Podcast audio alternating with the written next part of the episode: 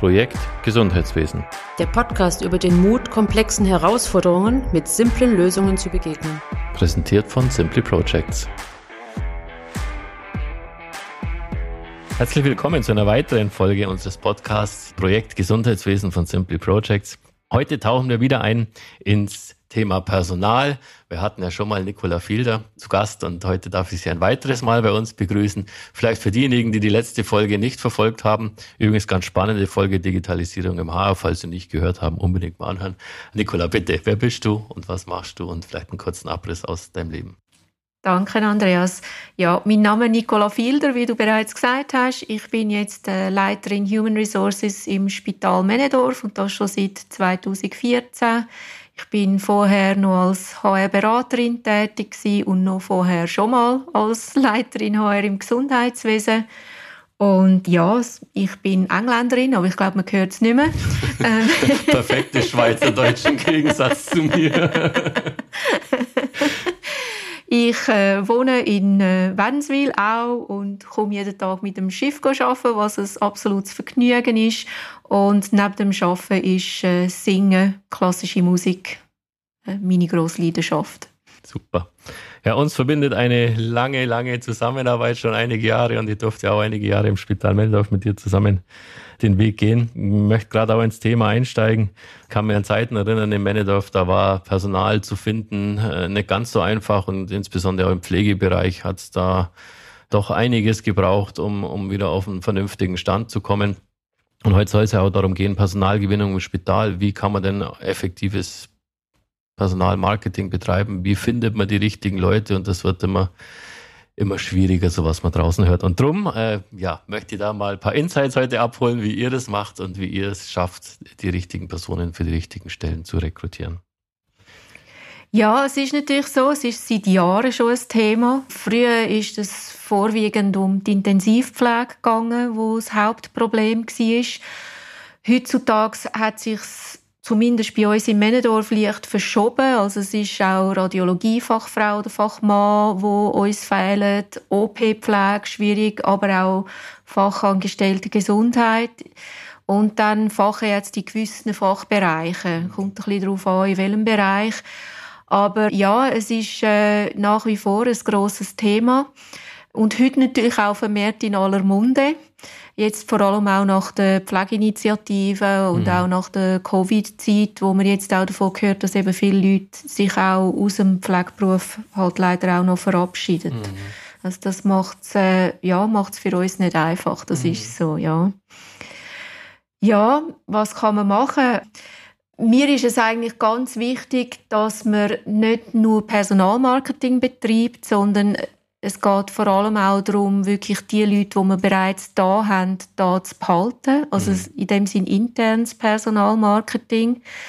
Ich finde, die Unternehmenskultur und die Wertschätzung gegenüber den aktuellen Mitarbeitenden ist absolute Grundlage, weil das allerbeste Personalmarketing, das ich haben kann, ist Mund-zu-Mund-Propaganda auf dem, auf dem Markt. Das stimmt. Und das spricht sie gerade im Gesundheitswesen, das so klein ist, wo jeder jeden kennt, enorm schnell rum, wenn es in einem Betrieb nicht gut läuft oder wenn es schwierig und ist. Genau, ja. Mhm. Und dann Mitarbeiter zu finden. Und ich glaube, das war auch die, die Ausgangslage im Männedorf. Es war mal, das ist schon viele Jahre her, aber eine Zeit lang nicht ganz so gut. Und dort Personal zu finden, war enorm schwierig. Und ich glaube, ab dem Zeitpunkt, wo man angefangen hat, an der Kultur zu arbeiten, an intern auch auf die Leute zu schauen, und da geht es, glaube ich, gar nicht so um Benefits und um Kompensation, weil häufig ist ja die, die Vorstellung, je höher die Kompensation shoppt, dann werde ich schon Leute bekommen, aber das ist wahrscheinlich nur kurzfristiger Effekt. Ich glaube, das Nachhaltige und Langfristigere ist intern zu schauen, äh, dass man eine gute Kultur aufbaut, dass die Leute vernünftig behandelt werden. Und da seid ihr, glaube ich, als HR auch sehr präsent im Betrieb. Ja, ich meine, natürlich ist es wichtig, dass man Anstellungsbedingungen etc. Ja. inklusive Lohn auch Benchmarking macht und ja. schaut, dass man im Markt kann mitheben Aber wie du gesagt hast, das ist nicht das, was die Leute mittel- bis langfristig da behalten. Mhm. Und da denke ich, ist es eben wirklich die Arbeitsatmosphäre, mein vorgesetztes Team, die Themen sind extrem wichtig. Und ja, da kann natürlich das HR einen, einen Beitrag leisten. Mhm. Einerseits, dass man die, also die, die richtigen Leute rekrutieren, mhm. die dann auch die Führung übernehmen. und andererseits aber auch, dass man Teams, wenn sie mal in einer schwierigen Situation sind, auch mal unterstützen. Ja. Und habt ihr da auch immer erlebt, als jemand, der sehr offen und sehr wach durch den Betrieb geht? Also du warst nicht HR-Leiterin, die in ihrem Büro sitzt und, und, und schaut, dass nur die Administration irgendwie läuft, sondern du bist sehr offen durch den Betrieb gegangen und hast relativ schnell auch detektiert in den unterschiedlichen Bereichen, wenn es irgendwo nicht so läuft. Und hast dann, und das durfte ich auch erleben, relativ schneller mit dem Vorgesetzten Kontakt aufgenommen, um von HR-Seite unterstützend auch zu schauen, was kann ich denn machen und, und wie kann ich die Situation unter Umständen auch wieder verbessern. Ja, ich denke, das ist mir schon sehr wichtig, dass ich näher bei den Leuten bin.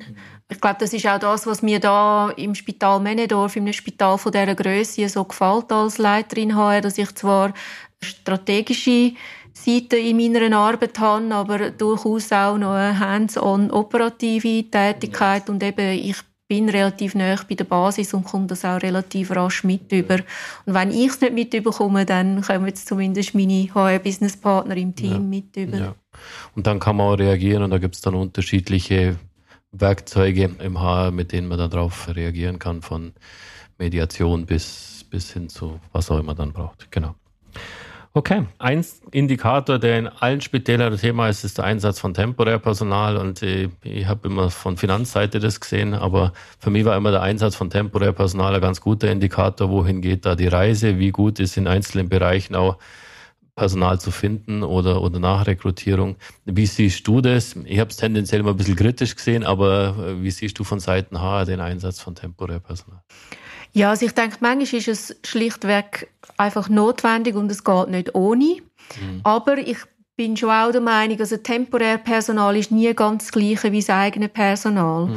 Und es ist auch zum Teil recht aufwendig für das eigene Personal, weil die Leute kennen ja eben unsere Prozesse nicht, unsere Infrastruktur nicht. Also auch die Einführung jedes Mal ist nicht ganz ohne. Ja. Also ich denke, je mehr, dass wir das wirklich nur als Instrument für, für Spitzenabdeckungen einsetzen, umso besser.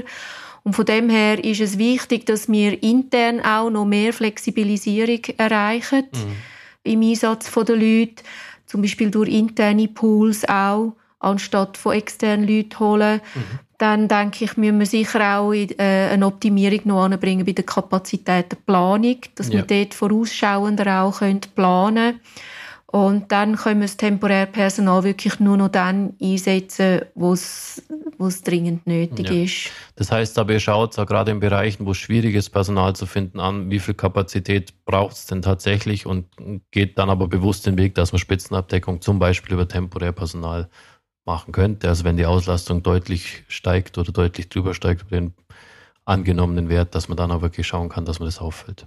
Genau, ich glaube, wir müssen auch versuchen, dass wir in Zukunft noch mehr können, auch in die Zukunft schauen, wie sieht es aus mit den, mit den Kapazitäten ja. oder? und mit der Auslastung ja. zum Beispiel von den Betten. Und ja. da gibt es Möglichkeiten, um auch Vorhersagen zu machen, auch wenn es natürlich dann vielleicht nicht ganz genau Klar. auf den Punkt stimmt, aber so ja. abschätzungsweise. Aber dann ist Flexibilisierung ein großes Stichwort, denke ich. Und was ich halt auch festgestellt habe in der Vergangenheit war, dass man versuchen sollte, Aufgaben, die wirklich auch in dem Bereich stattfinden, oder ich muss anders anfangen, dass man, dass man versucht, Aufgaben dort anzusiedeln, wo sie wirklich auch hingehören. Also wir haben in der Vergangenheit ein großes Projekt auch gehabt, was so ganze Lagerhaltung, äh, Nachbestellung von Materialien, die damals in der Pflege stattfand. Und es hat zum Beispiel enorme Entlastung in der Pflege gegeben. Man sagt, das macht die Logistik und Logistikassistent und Pfleger da nichts mehr mit der Materialbewirtschaftung zu tun, um ein Beispiel zu nennen. Ja. Und da sind, glaube ich, noch viele, viele Dinge historisch gewachsen in unterschiedlichen Bereichen angesiedelt, wo man vielleicht einmal genau schauen muss, gehören die da noch hin? Gerade im Bereich Bereichen, wo wenig oder schwierig Personal zu finden ist?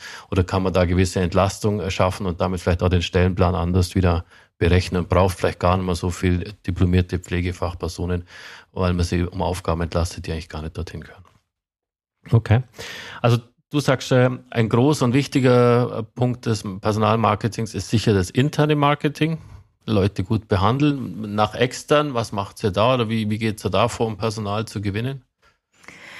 Ja, da schaffen wir natürlich mit diversen Plattformen, Stellenplattformen. Es ist heutzutage nicht ganz einfach, sich in dem ganzen Dschungel von diesen Stellenplattformen mhm. ähm, klar, äh, also zurechtzufinden.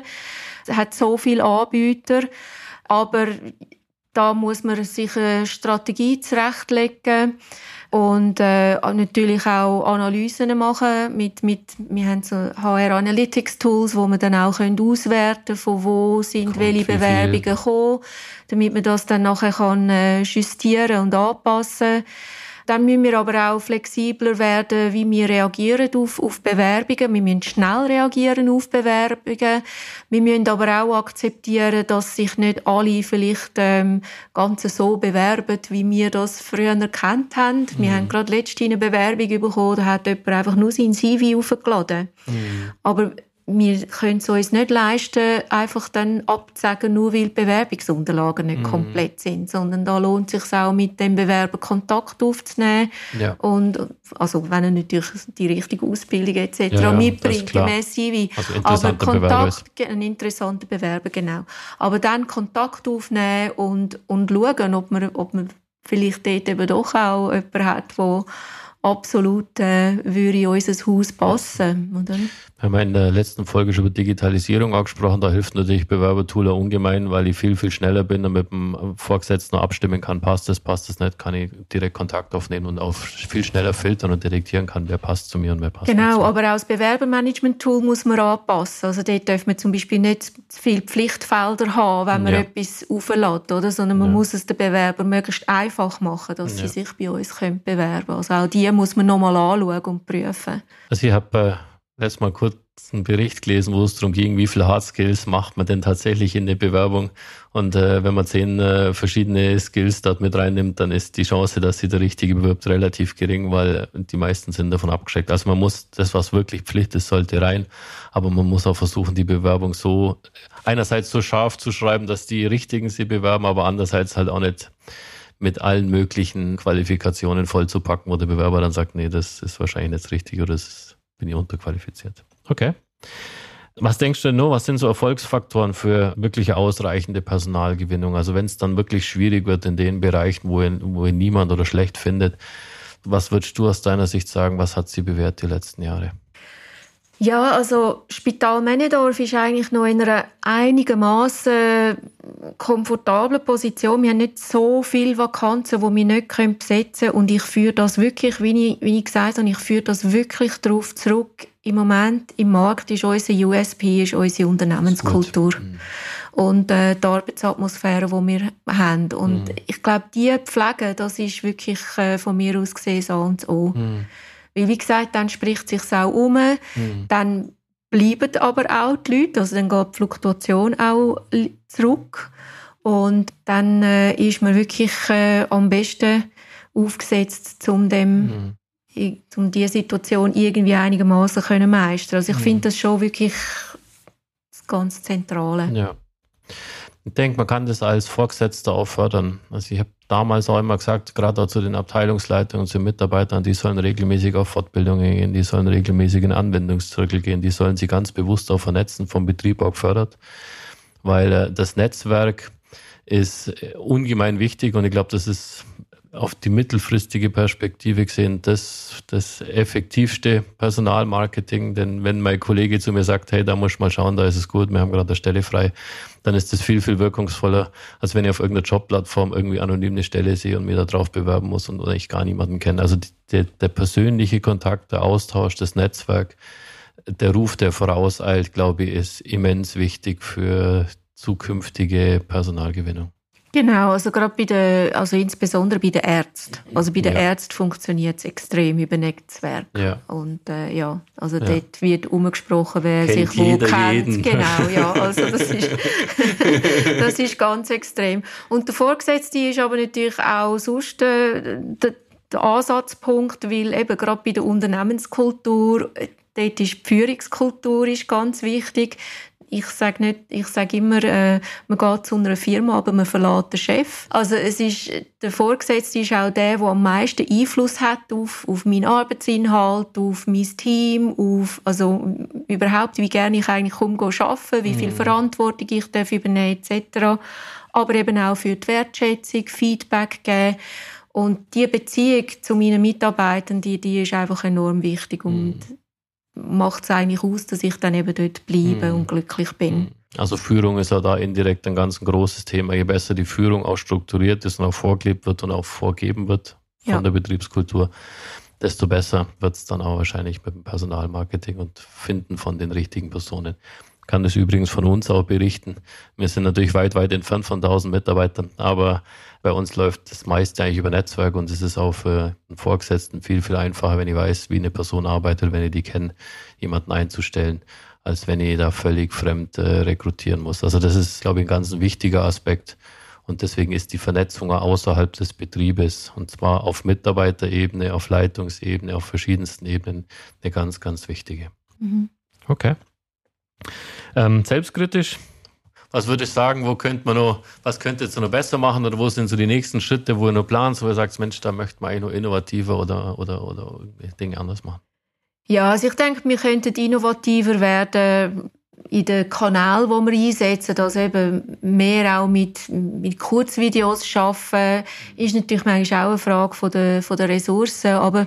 wir müssen ein bisschen eine klarere Personalmarketingstrategie haben. Wie gesagt, nicht ganz einfach in dem Dschungel, aber da, da müssen wir uns klarer positionieren, mhm. uns auch klarer für gewisse Sachen entscheiden. Und wie ich auch vorher gesagt habe, wir müssen mit der, auch mit der Linie daran arbeiten, eben Offenheit auch für unübliche Bewerbungen mhm. oder für vielleicht nicht ganz vollständige Bewerbungen etc. Dann vielleicht aber auch mehr Flexibilität gegenüber Leuten, die vielleicht noch nicht in der Schweiz im Spital geschafft haben, mhm. zum Beispiel. Also einfach dort auch die Offenheit, auch, dass man vielleicht auch mal etwas, auch mal etwas Unkonventionelles vielleicht auch mal äh, ausprobiert. Dann, ähm, ja, du hast vorher auch das Thema von Mischung, so Skill-Grade-Mix. Eben haben wir auch bei unserer Arbeit die Arbeit richtig verteilt mhm. oder gibt es Möglichkeiten, dass wir Sachen würden verschieben auf eine andere Berufsgruppe, wo es, wie du gesagt hast, vielleicht einfacher ist, ja. Leute zu finden. Ich denke da zum Beispiel bei uns, wir haben noch nicht in allen Pflegestationen Roomservice. Ja. So könnte man natürlich die Pflege auch entlasten, dass sie ja. sich auf ihre Kernaufgabe können konzentrieren können. Ja, also da haben wir schon auch noch einen Weg zu machen. Ja. Aber ich glaube, das betrifft mittlerweile alle, weil die, die Arbeitswelt hat sich, wie du gesagt hast, schon gewandelt. Es gibt immer mehr Ältere und das Verhältnis von 65-Jährigen zu Jungen ist mittlerweile auch gekippt. Also die demografische Entwicklung wird uns in Zukunft dazu zwingen, da vielleicht neue Wege zu gehen. Ich glaube, also dieses ganz große Thema, gerade an der Pflege, Working Moms, die dann halt auch wieder in den Beruf einsteigen wollen und halt nicht mehr 100 Prozent, sondern in irgendeinem möglichst flexiblen Teilzeitpensum. Also da, da gibt es viele Dinge, die man dort machen kann, um Arbeitnehmern, die, die arbeiten wollen, auch die Möglichkeit zu geben, mit einer höheren Flexibilisierung, aber auch ganz viele andere Dinge, die es eigentlich den Zugang zum, zum Arbeitsmarkt und zum Betrieb möglichst einfach machen. Okay. Was würdest du so aus der Erfahrung jetzt heraus noch raten? Also andere Kollegen aus dem Gesundheitswesen, die sind ja alle, glaube ich, so ein bisschen am Jammern im Moment. Äh, wo finden wir die richtigen Leute? Was ist so dein Schlüsselerlebnis oder Tipp, wo du sagen würdest, das würde ich auf jeden Fall probieren und da würde ich eher die Finger davon lassen? Mhm. Ja, also ich ich glaube wirklich, das Wichtigste aus meiner Perspektive ist, es geht nicht um Employer Branding. Alle reden immer von Employer Branding. Es geht um Employer of Choice. Mm. Also ich, die Leute müssen zu mir als Arbeitgeber wählen. Ja. Und es darf eben ja nicht nur Marketing sein und nachher kommt man ins Spital Männendorf und es ist nicht alles so, wie wir eigentlich in der Broschüre versprochen haben. Oder? Aber es sah doch im Internet schön aus. Genau. Ja. Sondern eben da muss man wirklich schauen, dass wieder Unternehmenskultur, Führungskultur, dass das stimmt, dass die Leute, wenn sie da sind, auch gerne da arbeiten mhm. und dann eben uns auch erhalten bleiben. Also eben natürlich auch, wie ich vorher gesagt habe, Anstellungsbedingungen im Benchmark schauen, dass man drin ja. ist. Das gehört auch dazu. Aber eben, es ist, äh, es, es darf nicht nur Schein sein, sondern mhm. eben Employer of Choice wirklich und, und da ist auch Wertschätzung gegenüber den Mitarbeitenden ist einfach wirklich das absolut Wichtigste ja. in meinen Augen. Und zwar nicht nur im Gesundheitswesen, eigentlich in allen Überall. Branchen. Darf ich da ganz kurz eine Klammer aufmachen? Wir sehen ja unterschiedlichste Betriebe und die haben unterschiedlichste Kulturen. Jeder Betrieb ist so ein bisschen anders. Und ich glaube, als Mitarbeiter muss man in kurzer Zeit in einem, in einem Vorstellungsgespräch schon irgendwie einen Eindruck bekommen, passt die Kultur zu mir oder passt die nicht zu mir. Gibt es bei euch da ja, sage es, spezielle Hinweise oder, oder wie versucht ihr den, den Bewerbern eigentlich schon im Bewerbungsprozess zu vermitteln, was für eine Kultur bei euch herrscht und was ihn da erwartet? Ja, also ich denke, im Bewerbungsprozess hat es natürlich schon auch eben, reagiert man schnell, wie geht man äh, mit dem Bewerber um, wie ist äh, die Stimmung im Bewerbungsgespräch. Nur schon zum Beispiel ist, ist das HR auch mit dabei oder hat man nur mit der Linie ein Gespräch? Wie haltet das ihr? Wir haben meistens das HR mit dabei. Ja, mit dabei. ja, genau. Dann ähm, wird einem die Möglichkeit auch geben, das Team kennenzulernen. Sagt das, dass man an eine Teamsitzung geht oder sagt das, dass man einen Schnuppertag hat, wo im Pflege nach wie vor ziemlich gang und gäbe ist, ja. dass man so auch die Möglichkeit hat, das Haus noch ein bisschen besser kennenzulernen. Auch da, äh, die Leute erkundigen sich auch erkundigen, sagt das mm. über Kununu, sagt das über ihre Be Bekannten, auch da spielt wieder natürlich das Netzwerk und der Ruf, den man als Arbeitgeber hat. Mhm. Ja, das sind wahrscheinlich so die Anhaltspunkte. Und Wo man sich als Bewerber auch ein bisschen ein Bild darüber machen kann. Ja, oder vielleicht auch mal vorbeigehen und in einer Cafeteria reinsitzen und dort einen Kaffee trinken und schauen, wie gehen die Leute mit dem Servicepersonal oh, um zum Nicola, Beispiel. eure Cafeteria wird in Kürze übergefallen. Kaffeeumsatz wird steigen. Also das kann man ja machen, bevor man zum Bewerbungsgespräch geht, ja, oder? Tipp, also klar. ja, man kann auch so oder nur schon du, ich meine in einem Spital kann man im Prinzip auch mal durchlaufen, mhm. oder? Also man könnte ja auch Besucher sein ja. und und so mal, äh, ich sage jetzt mal die Luft schnappen, oder? Ja, es ist äh, ja absolut. Du hast vorher noch kurz angesprochen, äh, die, die Businesspartner im Bewerbungsgespräch, also aus Linienseite, das ist absolut empfehlenswert. Ich habe das also auch immer sehr geschätzt, weil auch von einem Businesspartner kommt nochmal eine ganz andere Blickweise auf den Bewerber. Man kriegt ein ganz anderes Bild und, und HR-Fachleute schauen da einfach auch mit, mit einem anderen Blick drauf und mit einem geschulteren Blick zum Teil wie, wie Linie. Also dieses Gespräch gemeinsam zu führen, ist nicht nur für einen Kandidaten wertvoll, weil er Informationen abholen kann aus erster Hand, was HR-Themen, Vertragliches angeht. Es ist, glaube ich, für, für alle Seiten ein Gewinn, weil man dadurch natürlich auch ja, verschiedene Blickwinkel auch, äh, haben kann. Und, und ich sage immer, am Ende muss es für beide passen. Es ist nicht eine einseitige Entscheidung, die nur die Linienvorgesetzten treffen, den Kandidaten wollen wir, sondern ich glaube, es wird zunehmend wichtiger, dass auch die Kandidaten ein gutes Gefühl dabei haben und eben wie schon sagen, auch in der Cafeteria macht es einen vernünftigen Eindruck. Im Betrieb könnte man vorstellen, die nächsten Jahre zu verbringen und langfristiger zu bleiben. Super, das war jetzt wieder ein ganz entspannendes Gespräch mit ganz vielen Insights. Hab wieder was ganz was Tolles Neues gelernt, dass man in die Cafeteria gehen muss. Vor dem Bewerbungsgespräch oder genau. nach dem Bewerbungsgespräch. Danach, den, ja. können wir danach dann auch noch machen. ich danke dir, Nicola, wieder für die, die wirklich offene Auskunft und für das tolle Interview. Falls Sie übrigens äh, auch mal Kultur Spital Männedorf schnuppern wollen, auf spitalmännedorf.ch-jobs, wir verlinken es nachher auf unserer Website können es durchaus mal über das Jobportal durchstöbern, falls da die ein oder andere Stelle für Sie dabei wäre, wo Sie sagen, Mensch, klasse, da würde ich mich gern mal drauf bewerben. Vielleicht einmal Frau Fielder und das Team kennenlernen. Dann dürfen Sie das natürlich selbstverständlich gerne. Und ja, ich wünsche euch ganz viel Vergnügen und viel Erfolg beim weiteren Finden und Halten von äh, ja, den perfekten Personen, die für euch in den Betrieb gehören. Danke, Nicola. Danke, Andreas. Projekt Gesundheitswesen. Der Podcast über den Mut, komplexen Herausforderungen mit simplen Lösungen zu begegnen. Präsentiert von Simply Projects.